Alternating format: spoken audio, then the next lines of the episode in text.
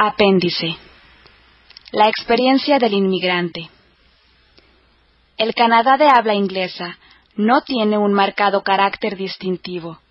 El continuo incremento en la variedad de gente que compone el Canadá inglés ha determinado la disminución de la importancia del protestantismo británico, del imperio británico y de las instituciones británicas. Ya no existe un nombre típicamente canadiense, ni un origen étnico, ni una religión. La ausencia de estos claros indicadores es lo que hace a la cultura canadiense tan accesible, incluso la relativa neutralidad del acento canadiense y la falta de acentos regionales hacen que los recién llegados puedan integrarse más fácilmente a la sociedad canadiense. En contraste, es más fácil distinguir a los grupos nacionales más establecidos del mundo por sus apellidos o por su apariencia física. La gente perteneciente a estas culturas más antiguas se enorgullece de poder volver atrás en su historia cientos o miles de años. Los nuevos inmigrantes de estas sociedades más antiguas pueden encontrar dificultad para salir de sus ancestrales y atractivas culturas.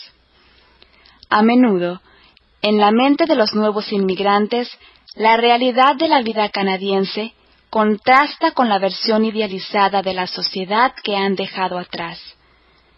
Esto puede llevarlos a sentir cierta renuencia a integrarse con el nuevo idioma y la nueva sociedad.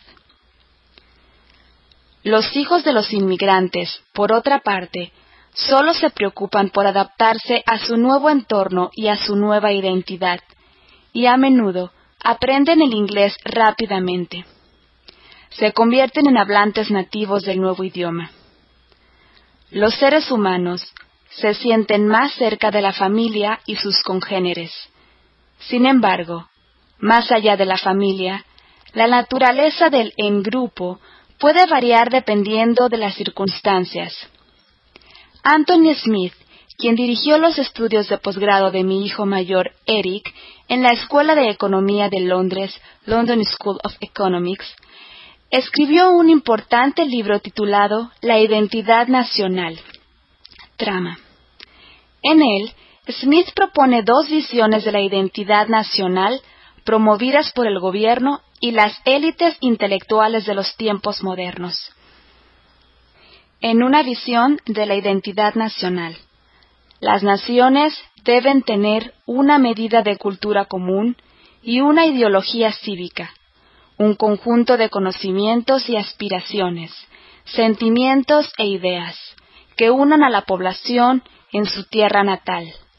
La tarea de asegurar un público común, una masa cultural, ha sido delegada a las agencias de socialización popular, en particular al sistema de educación pública y a los medios de comunicación. En la otra visión de la identidad nacional, si se ha quedado en su comunidad o ha emigrado a otra, usted ha permanecido, inevitablemente y por naturaleza, un miembro de su comunidad de origen y marcado por ella para siempre. En otras palabras, una nación fue principalmente una comunidad de descendencia común o presunta descendencia. Canadá pertenece a la primera visión. Estoy convencido de que a medida de que la naturaleza de las sociedades humanas continúa evolucionando, los intentos de congelar la identidad de los pueblos según sus ancestros serán en vano. Al emigrar, usted está decidiendo cambiar la identidad nacional de sus descendientes.